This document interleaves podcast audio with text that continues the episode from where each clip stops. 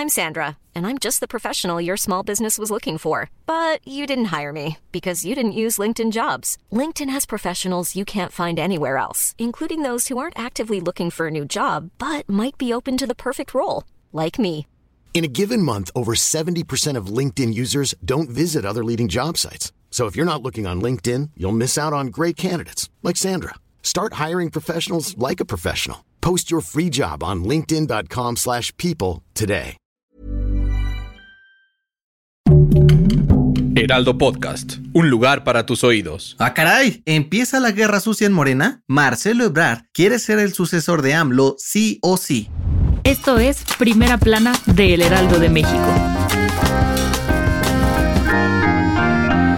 Las elecciones presidenciales del 2024 se acercan cada vez más rápido, y aunque en Morena hay varias corcholatas que apuntan a sentarse en la silla grande en lugar de AMLO, para el canciller Marcelo Ebrard no hay mejor opción que él para darle continuidad a la famosa cuarta transformación. Sí, en entrevista exclusiva para el Heraldo de México, el secretario de Relaciones Exteriores aseguró que es el único de los posibles candidatos morenistas que tiene la experiencia de darle continuidad a los proyectos de AMLO, pues lo relevó como jefe de gobierno de la CDMX en el 2006. Ebrard dijo que, cuando tomó el trabajo que dejó López Obrador, pudo seguir y reforzar sus políticas públicas y programas sociales, tanto así que hasta fue reconocido como el mejor alcalde del mundo en 2011. Aunque aseguró que no es soberbio, esta experiencia le da puntitos de ventaja frente a sus principales competidores. La actual mandataria capitalina, Claudia Sheinbaum, el secretario de Gobernación, Adán Augusto López, el senador Ricardo Monreal y el diputado Gerardo Fernández Noroña. A pesar de esto, Ebrard dijo que no hay ningún tipo de guerra sucia entre las corcholatas y confía que quien resulte ganador de la encuesta interna para definir al candidato presidencial en septiembre de este año tendrá todo el apoyo para mantener la 4T vivita y coleando. Gracias por escucharnos. Si te gusta Primera Plana y quieres seguir bien informado, síguenos en Spotify para no perderte de las noticias más importantes.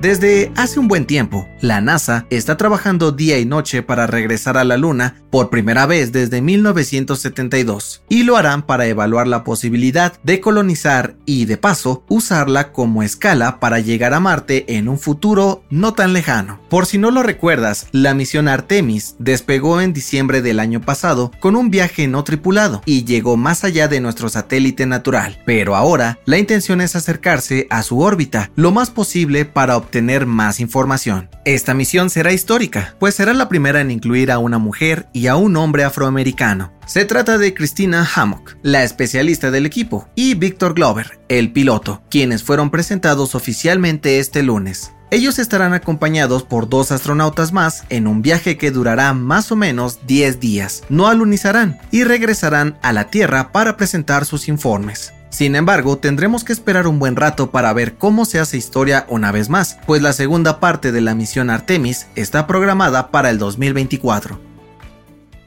En otras noticias, este lunes, la Secretaría de Seguridad y Protección Ciudadana dio a conocer que ya van 40 migrantes fallecidos a causa del incendio en una estación migratoria en Ciudad Juárez el pasado 27 de marzo. La cifra de víctimas incrementó luego de que una persona muriera el fin de semana en un hospital de la CDMX. En noticias internacionales, el periódico New York Times reveló que el gobierno de Estados Unidos utilizó el programa Pegasus para espiar objetivos en México a través del FBI. La Casa Blanca y el Departamento de Inteligencia Nacional se negaron a dar declaraciones al respecto. Y en los deportes, la Comisión Disciplinaria y la Federación Mexicana de Fútbol anunciaron que abrieron una investigación contra el árbitro Fernando Hernández por agredir a un jugador de León con un rodillazo en el partido contra América el pasado sábado primero de abril. Aunque el silbante ofreció disculpas en sus redes sociales, podría ser suspendido por una gran cantidad de partidos y perder su gafete de FIFA.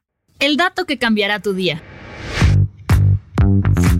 Si eres de los que acostumbra a dormir con un vaso o una botella de agua cerca de la cama por si te da sed en plena madrugada, déjanos decirte que quizás no es tan buena idea. Y es que de acuerdo con expertos de la Universidad de Arizona, cuando tenemos un vasito de agua a la mano, es más probable que interrumpamos nuestro sueño. Primero por levantarnos a beber un poco y luego por la necesidad de ir al baño a medianoche, lo cual afecta nuestro descanso. Por otro lado, cuando el agua está a la intemperie, se convierte en un gran foco de gérmenes. bacterias, polvo y hasta insectos que podemos llevar a nuestro cuerpo, haciéndonos vulnerables a infecciones gastrointestinales. Y por si fuera poco, el sabor del agua, aunque esté embotellada, cambia debido a que entra en contacto con el dióxido de carbono en nuestro cuarto. Aunque no es peligroso, puede ser bastante desagradable. Yo soy José Mata y nos escuchamos en la próxima. Esto fue Primera Plana, un podcast del Heraldo de México. Encuentra nuestra Primera Plana en el periódico impreso, página web y ahora en podcast. Síguenos en Instagram y TikTok como El Heraldo Podcast y en Facebook, Twitter y YouTube como El Heraldo de México. Hasta mañana.